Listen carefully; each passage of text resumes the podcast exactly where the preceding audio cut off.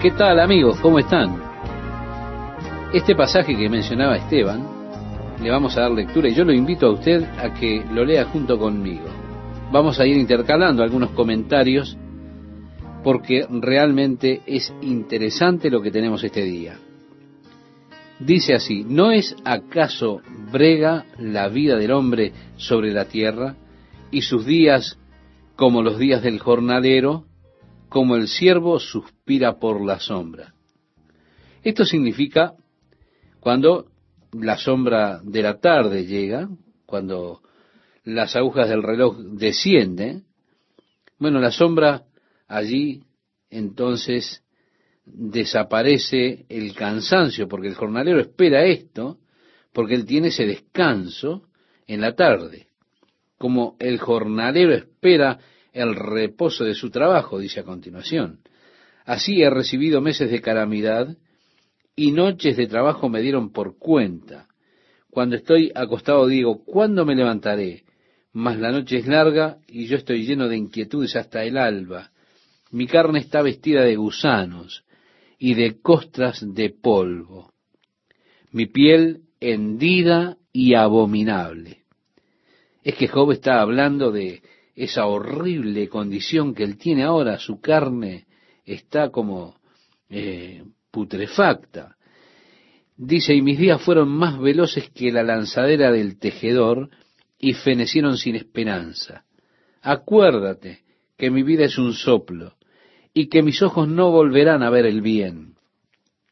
Los ojos de los que me ven no me verán más. Fijarás en mí tus ojos y dejaré de ser. Como la nube se desvanece y se va, así el que desciende al Seol no subirá. Permíteme decirte, Job, tú no sabes de lo que estás hablando. Él dice, no volverá más a su casa, ni su lugar le conocerá más. Por tanto, no refrenaré mi boca, hablaré en la angustia de mi espíritu y me quejaré con la amargura de mi alma. ¿Soy yo el mar o un monstruo marino para que me pongas guarda? Cuando digo, me consolará mi lecho, mi cama atenuará mis quejas, entonces me asustas con sueños y me aterras con visiones. Y así mi alma tuvo por mejor la estrangulación, y quiso la muerte más que mis huesos. Abomino de mi vida, no he de vivir para siempre. Déjame, pues, porque mis días son vanidad. ¿Qué es el hombre para que lo engrandezcas? Permítame decirle, estimado oyente, a estas alturas que Job se está alejando de Elifaz. Él lo dice. Él le está diciendo, solamente déjame solo. Prefiero ahogarme con mi propia saliva que escuchar una palabra tuya más. La muerte es mejor que la vida. Él se vuelve a Dios en el versículo 17, dirigiéndose él mismo a Dios, dice, ¿qué es el hombre para que lo engrandezcas? ¿Y para que pongas sobre él tu corazón? Qué pregunta interesante, ¿verdad?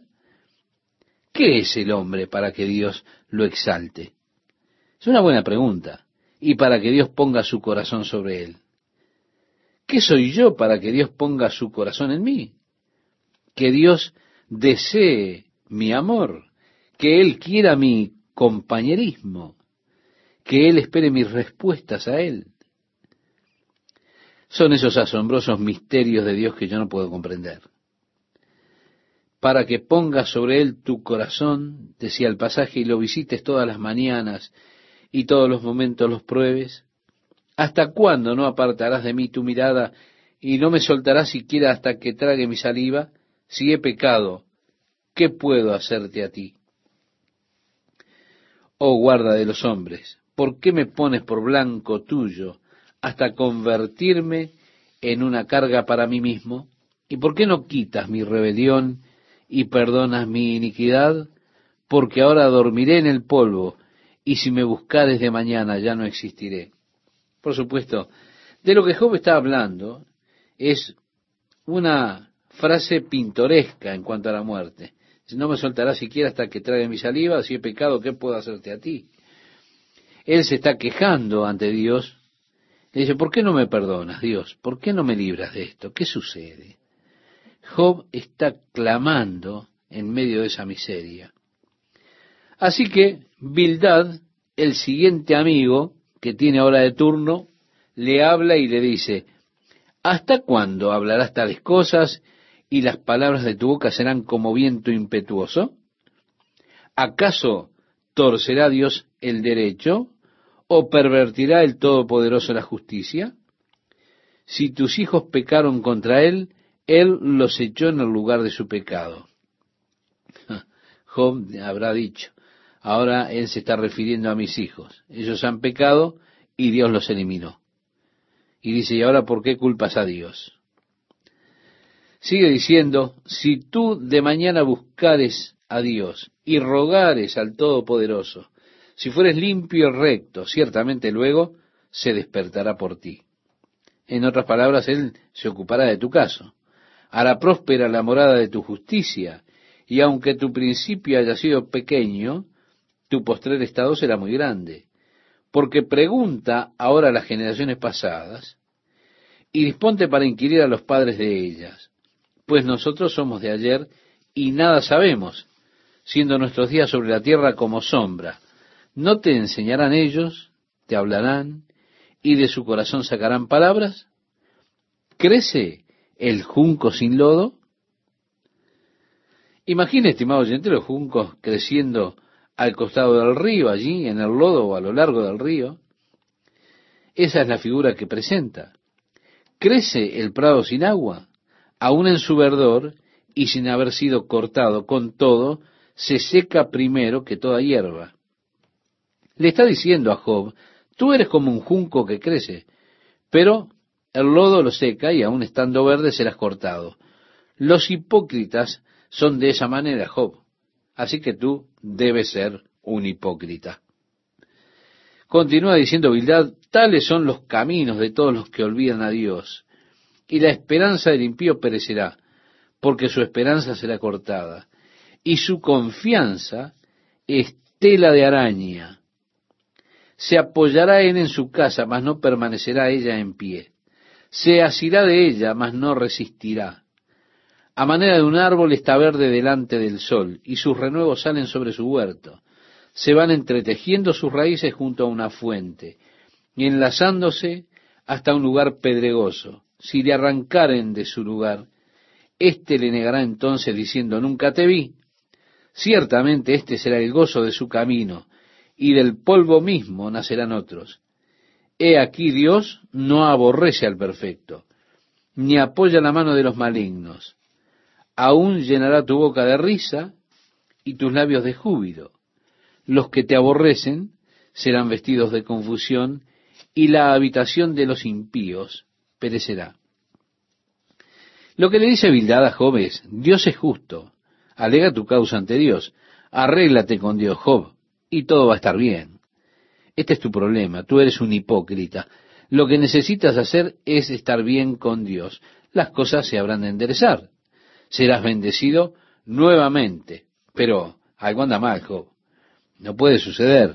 ¿Te das cuenta? A menos que hayas hecho algo realmente mal, no puede pasarte esto. En el capítulo 9 respondió Job y dijo, ciertamente yo sé que es así. ¿Qué? Que Dios es bueno, que Dios es justo. Esto es algo que todos nosotros necesitamos saber, que es cierto que Dios es justo. Aunque la justicia de Dios muy a menudo es desafiada. Uno de los desafíos primeros que Satanás elaboró, incluso a Eva, fue el de la justicia de Dios. Satanás le estaba diciendo que Dios no era justo. Dios no quiere que coman del fruto de ese árbol porque Él sabe que cuando lo hagan, ustedes serán tan sabios como Él. Es decir, Satanás lo que estaba diciendo que Dios no era justo, estaba desafiando la justicia de Dios. Muchas veces Satanás, aún en el día de hoy, desafía la justicia de Dios.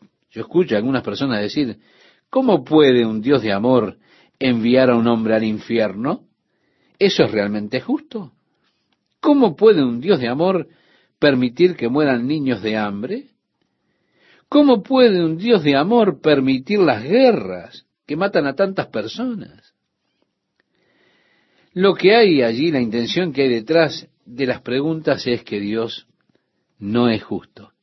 ¿Cómo pudo Dios permitir que esto me sucediera a mí?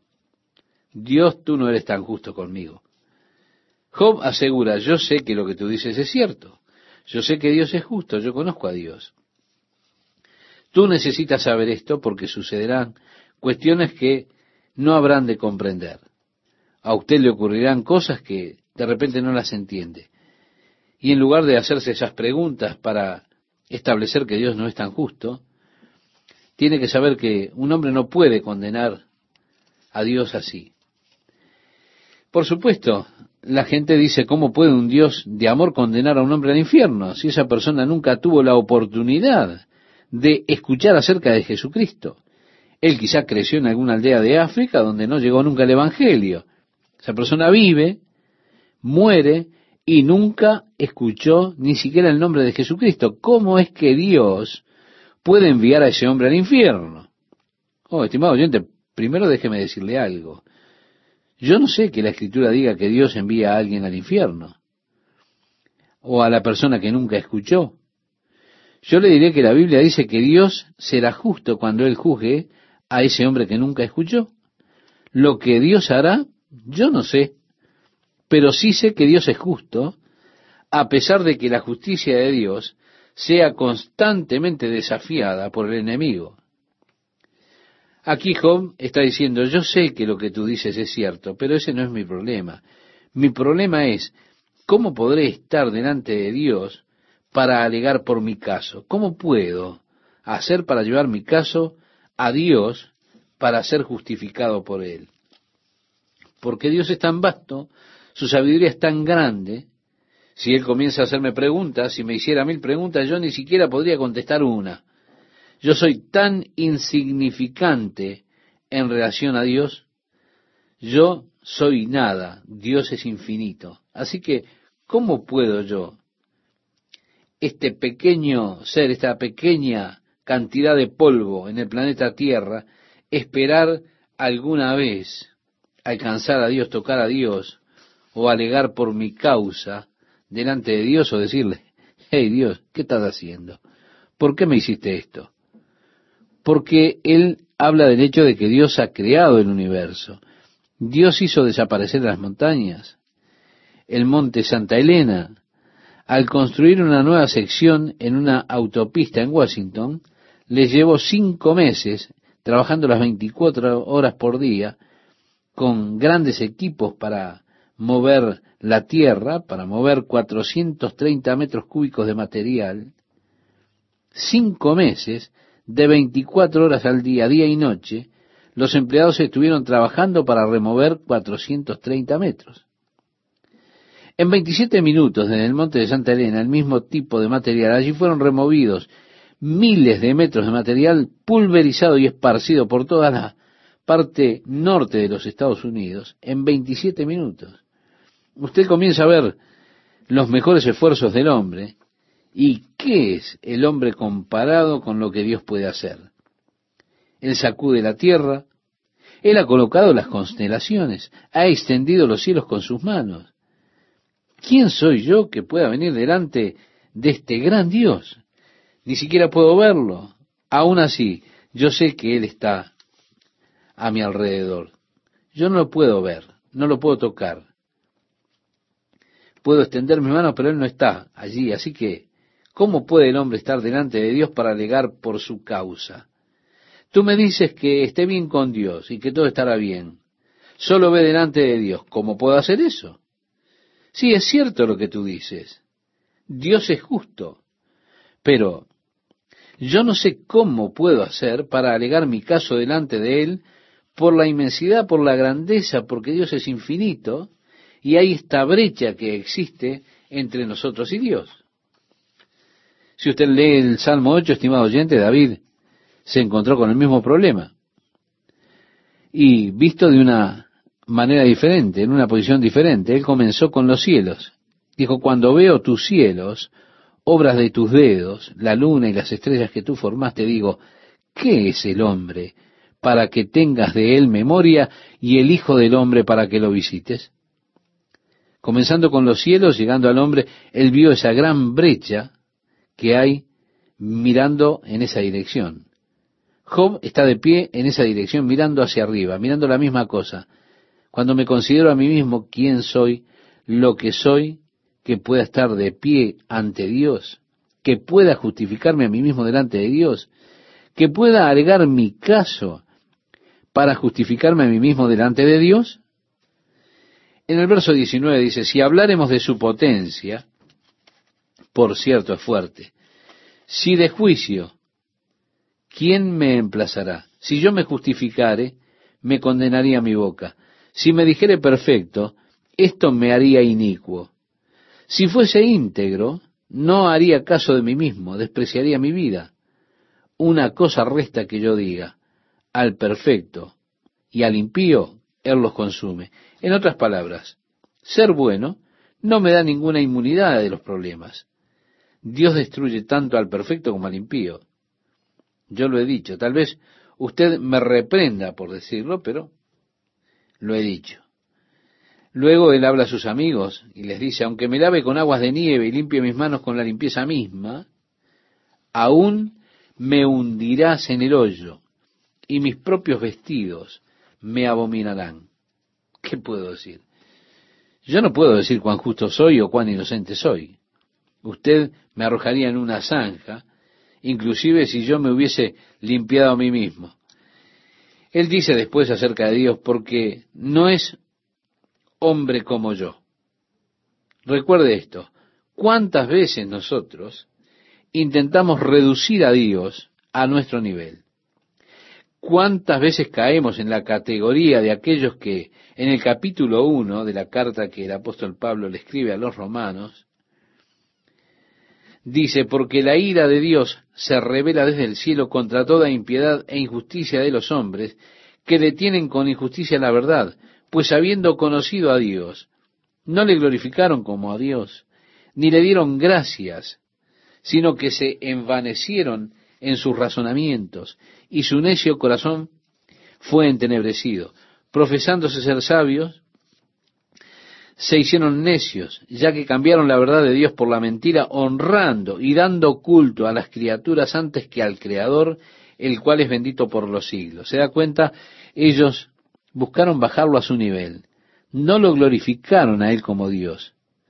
Para mí intentar ponerlo a Él, ordenarlo a Él, así en derredor nuestro, como si fuera un hombre, es fallar en glorificarlo, es fracasar en glorificarlo a Él como Dios. Yo no puedo llegar y demandar, tú debes hacer esto ahora, Dios, te lo ordeno en el nombre de Jesús, o yo confieso que esto es lo que vas a hacer, Dios y empezamos a poner demandas sobre Dios para que Él haga cierta cosa. Esto no es glorificarlo a Él como Dios. Esto es intentar reducirlo a Él incluso bajo un nivel inferior al nuestro. Esto es intentar que Él sea el genio de la lámpara que sale y concede los tres deseos. La oración más sabia que podemos hacer, estimado oyente, es, Padre, sea hecha tu voluntad en mi vida, en estas situaciones. Señor, haz tu voluntad, haz que sea hecha tu voluntad. Mire, yo nunca me preocupo cuando no sé cómo orar, porque yo no sé cómo orar la mitad del tiempo, pero tengo gran confianza, porque cuando yo no sé cómo orar, porque no sé cuál es la voluntad de Dios acerca de una situación particular, lo único que hago es decir, Señor, sea hecha tu voluntad. Y yo simplemente sé que eso es lo mejor. Tengo esa clase de confianza en Dios porque Él es mucho más grande que yo. Su sabiduría no tiene comparación. No existe nada con qué compararla. No hay forma en que usted pueda comparar lo infinito con lo finito. Muy bien, tú me dices que esté bien con Dios, decía Job. Eso es de gran ayuda, muchas gracias. Ahora, ¿quién establecerá el tiempo para que yo vaya y alegue mi caso? ¿Cómo puedo yo siquiera alegar mi caso delante de Dios? Si Él comienza con su interrogatorio, me hace mil preguntas, yo no puedo contestar ni una sola. Si usted no puede contestar ninguna pregunta de mil, usted será echado de la corte como un testigo que no se le puede confiar. Él no es hombre como yo, decía Job. No, Dios no es hombre como nosotros. En el verso 33, finalizando, decía, no hay entre nosotros árbitro que ponga su mano sobre nosotros dos. En otras palabras, mi situación es desesperanzadora. Dios es tan vasto, no hay forma que yo pueda alcanzarlo, no puedo verlo. Yo sé que Él está allí, yo sé que Él es justo, pero no tengo forma de ir para alegar por mi caso, porque yo soy solo un hombre.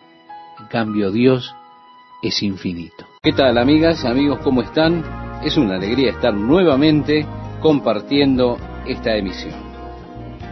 Job le habla a sus amigos diciéndole, aunque me lave con aguas de nieve y limpie mis manos con la limpieza misma, aún me hundirás en el hoyo y mis propios vestidos me abominarán. ¿Qué podemos decir? Yo no puedo decir cuán justo soy o cuán inocente soy, está diciéndoles allí Job, y si yo dijera esto, si se lo dijera a ustedes, estimados oyentes, ustedes me tirarían a una zanja. Yo incluso no podría limpiarme por más que quisiera, porque estamos hablando de la limpieza del alma.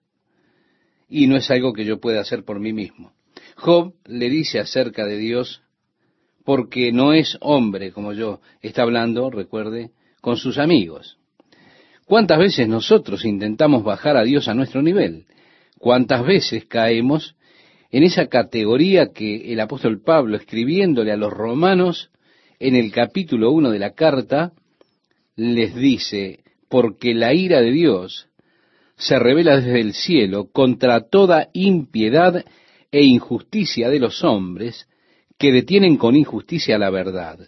Pues habiendo conocido a Dios, no le glorificaron como a Dios, ni le dieron gracias, sino que se envanecieron en sus razonamientos, y su necio corazón fue entenebrecido.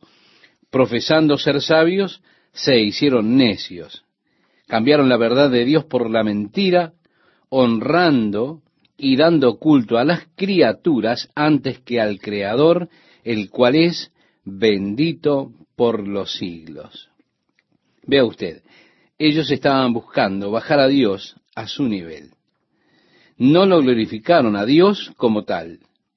Para mí intentar ordenarle a Dios y buscar que Él se encuentre dentro de mis fallas, en lugar de glorificarle como a Dios, llegar a demandar esto es tremendo. Tú debes hacer esto ahora, Dios, le ordeno en el nombre de Jesús. Es un verdadero disparate.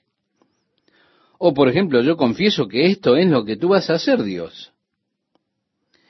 Y así se comienza a demandar a Dios para que Él haga determinadas cosas.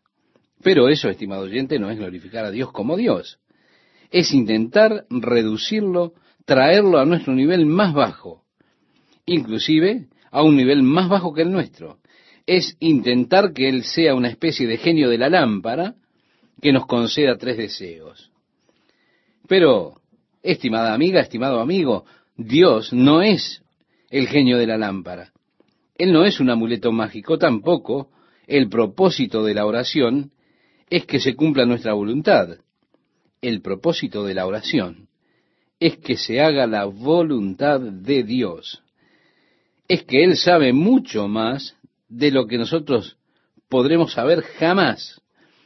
La oración más sabia que podemos hacer delante de Dios es, Padre, tu voluntad sea hecha en mi vida, en estas situaciones que estoy viviendo. Señor, que tu voluntad sea hecha, no mi voluntad. Yo nunca me preocupo cuando no sé cómo orar porque yo no sé en realidad cómo orar la mayoría del tiempo. Lo que sí tengo es una gran confianza, porque cuando no sé cómo orar, no sé cuál es la voluntad de Dios en determinado particular, lo único que puedo decir es, Señor, que se haga tu voluntad. Entonces yo sé que eso es lo mejor. Tengo esa confianza en Dios porque sé que Él es mucho más grande que yo. Su sabiduría es incomparable. No existe nada para comparar con la sabiduría de Dios. Es que no hay forma que usted pueda comparar lo creado, lo finito, con lo infinito. Muy bien, tú me dices que esté bien con Dios. Eso es de gran ayuda. Muchas gracias por el consejo. Ahora, ¿quién establecerá el tiempo para que yo vaya y alegue mi caso? Estaba diciendo Job, en otras palabras, a sus amigos. ¿Cómo puedo yo siquiera alegar por mi causa delante de Dios? Si Él comienza a interrogarme, me hace preguntas en cantidades que yo no podré contestar ni siquiera una. Ahora, si usted no puede contestar ni una pregunta de tantas que Dios puede hacerle, usted sería echado fuera de esa corte como un testigo al cual no se le puede confiar. Dios no es un hombre como yo para que yo pueda ir y decirle, hey, ¿qué estás haciendo aquí? ¿Qué es lo que está sucediendo? Dios no es un hombre como yo. El verso 33 leemos y nos dice, no hay entre nosotros árbitro que ponga su mano sobre nosotros dos. Él está viendo que su situación es desesperanzadora. Dios es tan vasto, no hay forma en que Job pueda tocarlo, él no lo puede ver, sabe que él está allí, sabe que él es justo, pero no tiene forma de alegar por su causa. Él concluye, yo solo soy un hombre, Dios, Él es infinito. La única forma en que esto podría ser es que de alguna manera hubiese un árbitro, uno que extendiera sus manos señalándolos a nosotros dos. Pero no hay ninguno, no hay mediador. ¿Cómo le agradezco a Dios por la revelación del Nuevo Testamento, en la cual el apóstol Pablo, escribiéndole a Timoteo en su primera carta, en el capítulo 2, verso 5, dice, porque hay un solo Dios y un solo mediador. Sí, estimado oyente, tenemos un solo mediador entre Dios y los hombres. Es Jesucristo hombre. Dice la Biblia, el cual siendo en forma de Dios, no estimó el ser igual a Dios como cosa a que aferrarse, sino que se despojó a sí mismo, tomando forma de siervo, hecho semejante a los hombres. El apóstol Pablo, con una sabiduría tremenda de parte de Dios, le escribe esto a los filipenses en el capítulo 2, versos 6 y 7, que usted puede leer, estimado oyente, estimada oyente, allí en su hogar. Así que él tocó a Dios. Y él vino y me tocó a mí, podríamos decir en cuanto a Jesucristo. Como hombre, en todos los sentidos, él fue tentado, así como yo fui tentado, como somos tentados. De manera que Él puede ser capaz de ayudarme cuando yo estoy en la hora de mi tentación. El apóstol Juan comienza su evangelio diciendo en el principio era el verbo, y el verbo era con Dios, y el verbo era Dios. Y aquel verbo fue hecho carne y habitó entre nosotros, y vimos su gloria, gloria como del unigénito del Padre, lleno de gracia y de verdad. En su primera carta, Juan dice, porque lo que era desde el principio, lo que hemos oído, lo que hemos contemplado y palparon nuestras manos, esto es lo que dice Juan en su primera carta, en el capítulo 1, versículos 1 y 3. Job dice, Él pasará delante de mí y yo no lo veré. Pero Juan dice, lo he visto. Aquel que existió desde el principio, aquel que era en el principio, yo lo he visto. Job dice, yo no puedo tocarlo. El apóstol Juan dice, lo palparon nuestras manos. ¿Se da cuenta la diferencia? Porque aunque el hombre nunca pueda construir un puente para llegar a Dios, Dios, en su misericordia, construyó el puente para llegar al hombre. He ahí la vasta diferencia que hay entre cada sistema religioso y el verdadero cristianismo. En cada sistema religioso usted se encontrará con el esfuerzo del hombre por construir ese puente para llegar a Dios. Es el hombre intentando trepar por la escalera para alcanzar a Dios. El hombre intenta extenderse y tocar a Dios, encontrar a Dios, descubrirlo. Ahora, en el cristianismo, usted se encuentra con Dios alcanzando al hombre. De esa manera, el cristianismo es algo razonable y lógico, mientras que los sistemas religiosos son ilógicos, poco razonables. Porque es ilógico, estimado oyente, es poco razonable pensar que aquello que es mensurable, aquello que es finito, pueda alcanzar lo inmensurable, lo infinito. No obstante, es muy lógico y razonable entender que lo inmensurable, lo infinito, puede alcanzar y tocar lo que es mensurable, lo que es finito. Y eso es precisamente el cristianismo. El Dios infinito llegando, alcanzando al hombre finito. Porque de tal manera amó Dios al mundo que ha dado a su Hijo unigénito para que todo aquel que en él cree no perezca, sino que tenga vida eterna. Es decir, que conozca y experimente la vida eterna de Dios, decía Juan en su Evangelio en el capítulo 3, versículo 16.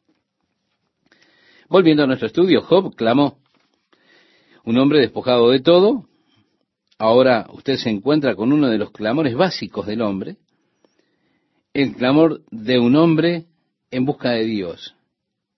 Esto existe en lo profundo de cada corazón. El profesor Henry Drummond, un científico brillante, en su libro Ley Natural en el Mundo Espiritual, dice que entre el mismo protoplasma de las células del hombre están esos pequeños tentáculos que están en contacto con Dios. Mire usted, cuando usted deja el tema de, por ejemplo, ¿qué comemos? ¿Espagueti o tacos? Usted deja eso que es trivial y llega a los asuntos reales de la vida, no preocupándose por conseguir combustible para llegar a casa o pensando en tener un auto nuevo, o tal vez que debiéramos mudarnos, o esas cosas que tienen que ver con el mundo, esas cosas que constantemente ocupan nuestra vida, cuando usted llega a los asuntos reales, verdaderos de la vida, cuando usted se deshace de esas otras cosas y llega a estos asuntos que son básicos en la vida, la necesidad básica del hombre es de alguna forma tocar a Dios. ¿Cómo puedo alcanzarlo? ¿Cómo puedo conocerlo? ¿Cómo puedo tocarlo? No hay uno entre nosotros que pueda tocar a Dios. Esta es la única forma en que esto sucede. Ahora, Job hablaba y decía, hay uno que ha de venir que estará entre Dios y el hombre. Es lo que se desprende en algún pasaje más adelante y que le hace expresar a él, yo sé que mi redentor vive. Ese es Jesucristo. Es uno con el Padre. Él extiende su mano sobre el Padre, pero también se vuelve uno con nosotros. Coloca su brazo alrededor nuestro, nos abraza. Por medio de esa relación, de ese contacto con Jesucristo, yo estoy en contacto con Dios. Él es el glorioso árbitro. La necesidad básica de mi vida entonces queda satisfecha. Ese clamor interior, eso que yo tengo dentro mío, es satisfecho porque yo tengo la experiencia de conocer a Dios, de tocar a Dios y de ser tocado por Dios a través de la persona de Jesucristo. Usted tal vez me mire y diga, pobre alma, piensa que ha tocado a Dios. Quizá eso está muy bien para usted. Y usted tal vez siente lástima por mí, me mira con cierta pena, pero déjeme decirle algo. La pena que usted tal vez sienta por mí no es nada comparable con la pena que yo siento por el hombre que no puede decir, yo he tocado a Dios. El hombre que no conoce qué es tener el toque de Dios sobre su vida, créame, ese es el hombre por el cual siento profunda lástima. Por el hombre que nunca ha escuchado la voz de Dios. El hombre que nunca sintió el gozo de la presencia de Dios. Ese es el hombre por el cual tenemos que sentir profunda pena. Así que no sienta eso por mí. Créame, yo me encuentro muy bien. Volviendo a Job, él continúa en el capítulo 10 diciendo, está mi alma hastiada de mi vida. Él vuelve a su miseria, busca una respuesta, pero no está allí, no encontrará la respuesta allí. Así que regresa al desánimo de la vida. Continúa diciendo, daré libre curso a mi queja, hablaré con amargura de mi alma, diré a Dios, no me condenes. Hazme entender por qué contiendes conmigo. ¿Te parece bien que oprimas? que deseches la obra de tus manos y que favorezcas los designios de los impíos? ¿Tienes tú acaso ojos de carne? ¿Ves tú como ve el hombre? ¿Son tus días como los días del hombre? ¿O tus años como los tiempos humanos para que inquieras mi iniquidad y busques mi pecado? Aunque tú sabes que no soy impío y que no hay quien de tu mano me libre. Tus manos me hicieron y me formaron, y luego tú vuelves y me deshaces. Acuérdate que como a barro me diste forma, y en polvo me has de volver. Job ahora está alegando su causa delante de Dios. Él está diciendo, Dios, yo no sé. ¿Tú puedes ver como yo veo? ¿Tienes oídos? Tú me has hecho, Señor, tú me has hecho desde el polvo, recuerda esto. Esto para mí es reconfortante que Dios recuerde esto. En el Salmo leemos que porque Él conoce nuestra condición, se acuerda de que somos polvo, el Salmo 103, verso 14. Usted no es Superman, estimado oyente. Usted no es la mujer maravilla, estimada oyente. Usted es polvo. Usted no es el ser super santo que le gustaría ser. Y que quizá a veces piensa que es. Usted viene del polvo. Usted fue hecho del polvo de la tierra. Dios recuerda eso. Y yo digo gracias, Padre, por recordarlo, porque a veces yo me olvido. Yo me creo más de lo que realmente soy. Pienso que puedo lograr más de lo que realmente puedo lograr. Comienzo a tener un poco de confianza en mí mismo, un poco de orgullo, y Dios en su amor viene y me desinfla. Y aquí estoy, fracasado nuevamente con las cosas estropeadas, diciendo, oh Dios, ¿por qué permitiste que me sucediera esto a mí? Estoy tan desanimado conmigo mismo, he tropezado una vez más, he fracasado de nuevo, y Dios dice, oh, vamos. Para comenzar, tú no eres más que polvo de la tierra. ¿Olvidaste eso? Y sí, Señor. A veces lo olvido, pero a veces le digo, bueno, no lo he olvidado. Pero Dios nos conoce. Conoce nuestra condición. Él sabe que no estamos hechos de metal. Él sabe que estamos hechos del polvo de la tierra. Así que Job le está recordando, y esta es la verdad, acuérdate que como a barro me diste forma y en polvo me has de volver. En el verso 10 dice, no me vaciaste como leche y como queso me cuajaste, me vestiste de piel y carne y me tejiste, vida y misericordia me concediste y tu cuidado guardó mi espíritu. Y así continúa delante de Dios argumentando su causa. Él está diciéndole, Dios, yo estoy totalmente confundido, no comprendo la vida, no comprendo las cosas que me suceden. Considera mi aflicción de esta noche. Aquí estoy, Dios, lleno de confusión. Mire, yo me he sentado donde Job está sentado muchas veces, donde solamente he estado confundido con la vida y diciéndole a Dios, considera mi aflicción, Señor. Y así, pidiéndole a Dios que me dé un pequeño respiro, como hizo Job, que le pidió a Dios que le diera un pequeño respiro antes de morir, estando tan confundido. Estimado oyente, este es un punto bastante oscuro para que dejemos nuestra lección de hoy y le invito a que usted después lea en el capítulo 10, desde el versículo 16 al 22, y entenderá este comentario que hemos hecho. Así que en la próxima emisión seguiremos adelante. Veremos que la vida es cruda, que de eso se trata. Se trata de los asuntos básicos de la vida. Usted quizá pregunta, ¿de qué se trata realmente?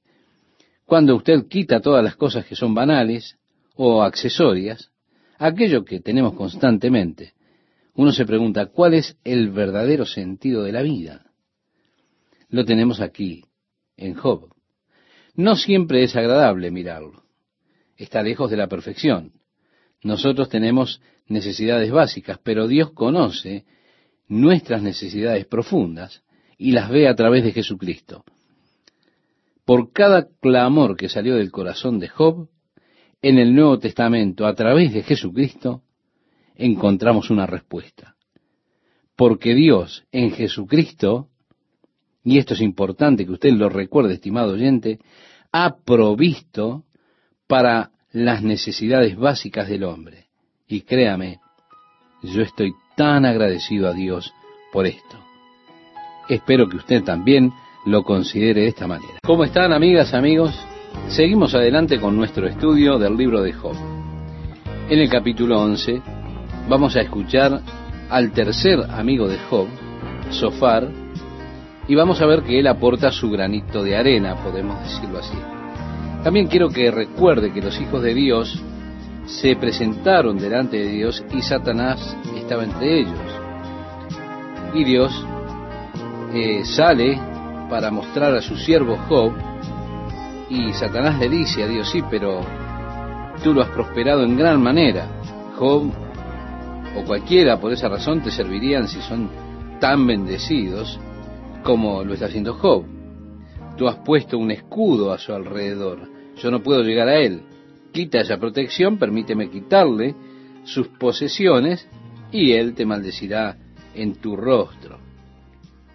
El Señor le dice, muy bien, tú puedes quitarle sus posesiones, pero no toques su vida. Y así Satanás, operando dentro de las limitaciones que Dios le había puesto, despoja a Job de todas sus posesiones, incluso lo despoja de sus hijos.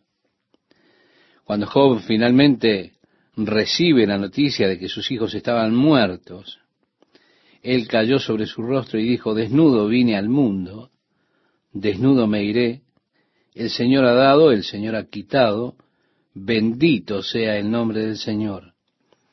Y en todas estas cosas Job no maldijo a Dios ni lo culpó neciamente. Y encontramos que otro día los hijos de Dios se presentaron delante de Dios y Satanás estaba entre ellos. Y Dios le dice a Satanás, ¿dónde has estado? Y él dijo, rodeando la tierra. El Señor le dice, ¿no has considerado a mi siervo Job? Buen hombre, recto, él es perfecto, ama lo bueno, aborrece el mal. Y a pesar de todo lo que tú has hecho, te equivocaste acerca de él, él no me maldijo. Satanás viene con una segunda sugerencia acerca de Job, en la cual expresa realmente lo que los psicólogos en el día de hoy nos dicen, que son los instintos básicos que tiene el hombre, la autopreservación. Satanás le dice, piel por piel, todo lo que el hombre tiene, eso dará por su vida. mira tú, mm, no me has permitido tocarle la vida, permíteme que lo haga y él te ha de maldecir en el rostro, le está diciendo en otras palabras. Y Dios le dice, muy bien, haz lo que quieras, pero no toques su vida, guarda su vida. Así que Job fue afligido con esos horribles forúnculos que lo llenaban desde la cabeza hasta los pies, lleno de llagas putrefactas, dolorosas. Él estaba allí acostado en el polvo, en la ceniza. Las llagas le lastimaban su cuerpo. Él tomaba quizá una vasija rota, una teja, y se rascaba. Una condición que podemos decir absolutamente miserable. Un día su esposa lo miró y le dijo, querido, ¿por qué no terminas con esto? ¿Por qué no maldices a Dios y te mueres? Job dijo, recibimos lo bueno de Dios. ¿No recibiremos también el mal? Ahora, habían tres hombres hacia el este, hombres sabios que conocían a Job, porque Job era el hombre más perfecto de todo el oriente. Debido a la abundancia de sus posesiones antes de ser despojado, entonces ellos se enteraron lo que le estaba ocurriendo y vinieron a compadecerse con él de su miseria. Ellos vienen y se sientan allí en silencio por siete días, mientras miran la miseria de su amigo. Después de siete días, Job abre su boca y maldice el día en que nació. Maldice el hecho de que él estuviera vivo aún. Estaba clamando por la muerte. Sus amigos más o menos comienzan en cierta forma a reprenderlo y comienzan a sugerirle que nadie puede sufrir tanto a menos que haya cometido algún pecado terrible. Aunque él por fuera aparentaba ser un buen hombre, él debería estar escondiendo algún pecado terrible o buscaba esconder algo. Pero Dios no le permitía esconderlo y esto seguramente era el castigo de Dios por ese mal que él estaba ocultando, que él había hecho. Bueno, nosotros sabemos más que ellos porque nosotros Ahora tenemos el relato bíblico, tenemos los primeros dos capítulos de este libro de Job, donde se nos dice todo lo que estaba sucediendo en esa esfera que aquellos amigos de Job ni el mismo Job podían ver. Nosotros sabemos cuán errada era la evaluación del hombre acerca de aquella situación. También es muy interesante, estimado amigo, cómo muy a menudo nosotros pensamos que las sabemos todas, tenemos todas las respuestas. Precisamente esa es la posición que tenía Sofar. Se da cuenta, él realmente sabía de qué se trataba todo. Él sabía todo acerca de Dios. Podíamos decir, él era un dogmático religioso. Y ahora entonces hace este discurso que encontramos cuando llegamos al capítulo 11, reprendiendo a Job, insinuando nuevamente el mal que había en Job. Así que estos son los discursos de sus amigos. Y luego Job les responde. El siguiente amigo habla de, intenta adjudicarle a Job lo que le está pasando por algún pecado oculto, y Job le contesta. La conversación se da entre Job y sus amigos. Allí un amigo habla, luego Job responde. Otro amigo habla, Job le responde. Así se va desarrollando el libro de Job. En el capítulo 11, verso 1, respondió Sofar Naamatita y dijo, las muchas palabras no han de tener respuesta, y el hombre que habla mucho, ¿será justificado? En otras palabras le dice Job, ¿tú piensas que puedes justificarte a ti mismo con tu boca? un hombre que dice todo lo que tú estás diciendo, ¿ha de ser justificado? Continúa diciéndole, ¿harán tus falacias callar a los hombres? Mire usted, él lo está acusando de ser un mentiroso. Harás escarnio y no habrá quien te avergüence. Tú dices, mi doctrina es pura, yo soy limpio delante de tus ojos más. Oh, ¿quién diera que Dios hablara y abriera sus labios contigo? En el primer capítulo, Dios habló, Dios le dice a Satanás, ¿has considerado a mi siervo Job? Un hombre justo que ama lo bueno, que aborrece el mal. ¿Se da cuenta? Dios ha hablado, ha hecho su evaluación de Job. Pero este amigo Sofar le dice, si Dios solo hablara, nos dijera lo que sabe acerca de ti. ¿Se da cuenta cuán lejos está la comprensión de este hombre de la verdad? Él dice, y te declarara los secretos de la sabiduría que son de doble valor que las riquezas, conocerías entonces que Dios te ha castigado menos de lo que tu iniquidad merece. Él le dice Job, escucha, si Dios realmente trajo esto sobre ti, esto sería peor de lo que tienes ahora si Dios realmente diera a conocer todo lo que tú has hecho, tu estado sería peor. No es una forma muy buena de consolar a un amigo que está realmente lastimado, ¿verdad? Entonces no es de sorprender que Job clamara, miserables consoladores son todos ustedes. Sin embargo, tenemos una pregunta que es interesante. Él dijo, ¿descubrirás tú los secretos de Dios?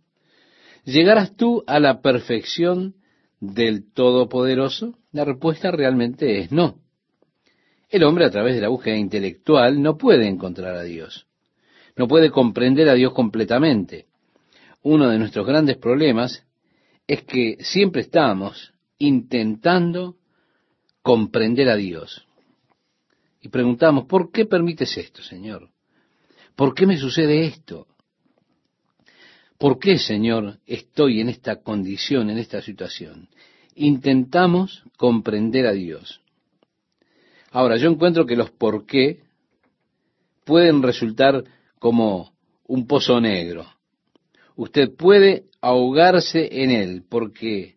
¿Porque Dios? La respuesta es no. Nosotros no sabemos los caminos de Dios. Dios hace muchas cosas que nosotros al presente no las comprendemos. Yo, por ejemplo, no entiendo, no comprendo por qué es que nosotros tenemos que sufrir. Yo no comprendo por qué nosotros experimentamos el sufrimiento. No comprendo por qué mi hermano y mi padre murieron en un accidente aéreo. Hay muchas cosas que yo personalmente no comprendo. Esta es la razón por la cual es importante que usted conozca ciertas verdades fundamentales sobre las cuales fundamentar su vida. Vea usted, hay ciertas cosas que yo sé. Ellas son verdades para mí fundamentales. Son las que me sostienen, descanso en ellas, me afirmo en ellas. Yo sé esto, por ejemplo, y en eso me apoyo, ese es mi fundamento. Dios me ama a pesar de lo que suceda, yo sé que Dios me ama. Cualquier tragedia que aparezca en el camino de mi vida, yo sé que Dios me ama. Y es muy importante, estimado oyente, estimada oyente, que ustedes sepan esto. Es importante que tengan esto como un apoyo, como un fundamento, una verdad fundamental. Porque cuando usted no comprenda la situación que está viviendo, lo que está pasando, usted puede recurrir a aquello que sí comprende. Y yo comprendo que Dios me ama. Comprendo que Dios es mucho más sabio que yo. Él puede ver mucho más allá de lo que yo puedo ver. Mi visión yo sé que es muy limitada. Yo sé que el espectro que yo puedo ver es extremadamente pequeño y sé que Dios tiene una visión extremadamente más amplia que la mía. Él puede ver el final desde el principio. No solo su visión es mucho más amplia que la mía, sino su sabiduría es extremadamente más grande que mi sabiduría. Aunque yo no comprendo las cosas muchas veces, gracias a Dios, ya no tengo que comprender todas las cosas que me suceden, Porque mientras yo comprenda que Dios me ama, que mi vida está en sus manos, que Él está obrando en mí de acuerdo a su amor, a su sabiduría, entonces yo puedo descansar por la fe, porque sé que Él hace lo mejor para mí, Él sabe lo que es mejor, y yo descanso en eso por la fe. Yo digo, Señor, tú sabes lo que es mejor para mí. Porque tú, Señor, me amas y tú tienes el control de mi vida. Así que, sea lo que sea, yo no comprendo por qué es que Dios permitió, por ejemplo, que su propio Hijo Jesucristo sufriera lo que sufrió en la cruz para poder redimirme. Hay muchas cosas acerca de Dios que yo no las comprendo, pero es que no es necesario, no es importante que yo las comprenda. Lo que sí es necesario, que yo comprometa mi vida completamente con Dios, suceda lo que suceda. Ahora bien, si usted solo se compromete hasta donde usted pueda comprender, si usted solamente se compromete cuando dice, bueno, yo soy bendecido, estoy prosperando y demás, de esa manera yo amaré a Dios y le serviré porque Dios me ha prosperado. Entonces luego, ¿qué hará usted cuando llegue el día de la adversidad? Si usted como Job es despojado de aquello que tiene, ¿qué hará entonces? Si usted ha aprendido a confiar en Dios completamente, a comprometer su vida completamente solamente bajo circunstancias de prosperidad, ¿cómo podrá usted manejar las cosas cuando aparezca la adversidad en su camino? Así que tenemos que decir, ¿quién descubrirá los secretos de Dios? Usted, estimado oyente, yo, nosotros no podemos. Este es uno de los problemas con los que se ha topado el hombre. Él busca intelectualmente encontrar a Dios, comprender a Dios, pero Dios es espíritu. Aquellos que le adoran deben adorarlo en espíritu y en verdad. No importa cuánto usted busque a Dios intelectualmente, siempre llegará al punto donde usted deba abandonar el área de la razón para entrar en el camino de la fe para poder alcanzarlo. Mi intelecto puede decirme muchísimo acerca de Dios. Seguramente me trae al conocimiento y a la conciencia de que Dios existe. No soy tan tonto como para pensar que todo pudo aparecer de una explosión, de una creación espontánea por mero accidente. Todas las formas de vida, las variadas formas de vida, me dan a mí testimonio de la sabiduría del Creador, del Divino Creador. Sí, mi intelecto me puede llevar por un, camino largo, pero llegamos al lugar donde yo tengo que finalmente alcanzar a Dios, dejar ese reino del intelecto para entrar en el terreno de la fe. Y así podré decir, muy bien Dios, yo creo, yo confío, me comprometo. Eso es un paso de fe. Yo nunca comprendí totalmente a Dios. Es más, Dios dice que no lo haré. Él dice a través del profeta Isaías en el capítulo 55, versículo 8, porque mis pensamientos no son vuestros pensamientos, ni vuestros caminos, mis caminos, dijo Jehová. Así que, ¿quién puede comprender a Dios totalmente? Su sabiduría es más alta que los cielos. ¿Qué harás decía este amigo de Job, es más profunda que el Seol. ¿Cómo la conocerás? Su dimensión es más extensa que la tierra y más ancha que el mar. Si él pasa y aprisiona y llama a juicio, ¿quién podrá contrarrestarle? Porque él conoce a los hombres vanos, ve a sí mismo la iniquidad y no hará caso. El hombre vano se hará entendido, cuando un pollino de asno montés nazca hombre. Si tú dispusieres tu corazón y extendieres a él tus manos, si alguna iniquidad hubiera en tu mano y la echares de ti, y no consintieres que more en tu casa la injusticia.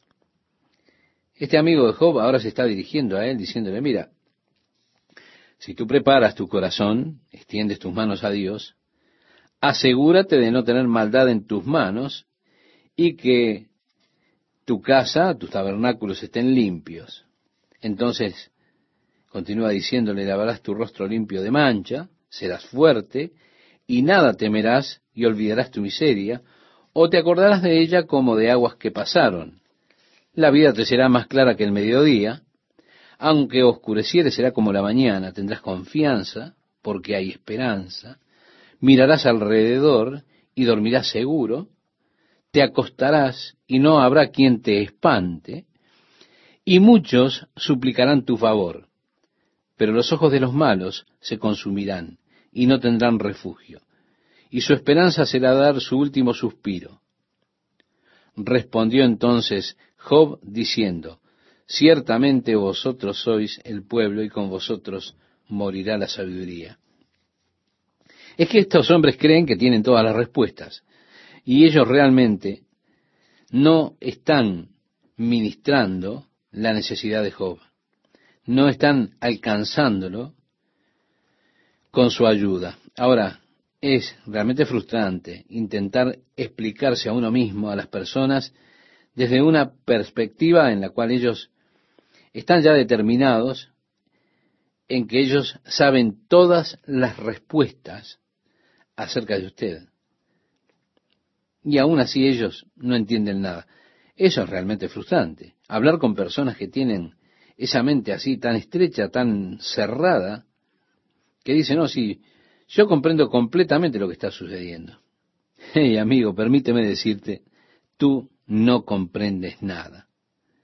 Todas esas palabras de sabiduría, bueno, si ustedes son el pueblo, la sabiduría morirá con ustedes. Y él dice, también tengo yo entendimiento como vosotros. No soy yo menos que vosotros. ¿Y quién habrá que no pueda decir otro tanto? En otras palabras, Job está diciéndole, yo sé todas esas cosas. Ustedes a mí no me están enseñando nada nuevo. Yo soy uno de quien su amigo se mofa que invoca a Dios y Él le responde. Con todo, el justo y perfecto es escarnecido. Job está diciendo, ustedes se están burlando de mí, se ríen de mí con desdén. En el versículo 5 leemos, aquel cuyos pies van a resbalar es como una lámpara despreciada de aquel que está a sus anchas. Ustedes pueden despreciarme porque estoy por dormir en la tumba. Ustedes están tan descansados, pueden decir todas esas cosas. Pero si las cosas fueran al revés, no encontrarían esas palabras tan fáciles en sus labios. Job señala una falacia de sus argumentos, porque sus argumentos estuvieron basados en si tú eres recto serás bendecido por Dios y que las bendiciones de Dios son más o menos prueba de tu rectitud, o la plaga que estás experimentando es prueba de tu pecado, Así que usted tiene esta conversación. Si un hombre es mortificado es porque es pecador. Entonces, él será bendecido si es recto. Job señala ahora la falacia de todo ese argumento. Y aquí tenemos esta palabra que es de lo más interesante. Prosperan las tiendas de los ladrones, y los que provocan a Dios viven seguros en cuyas manos Él ha puesto cuanto tienen. ¿Se da cuenta?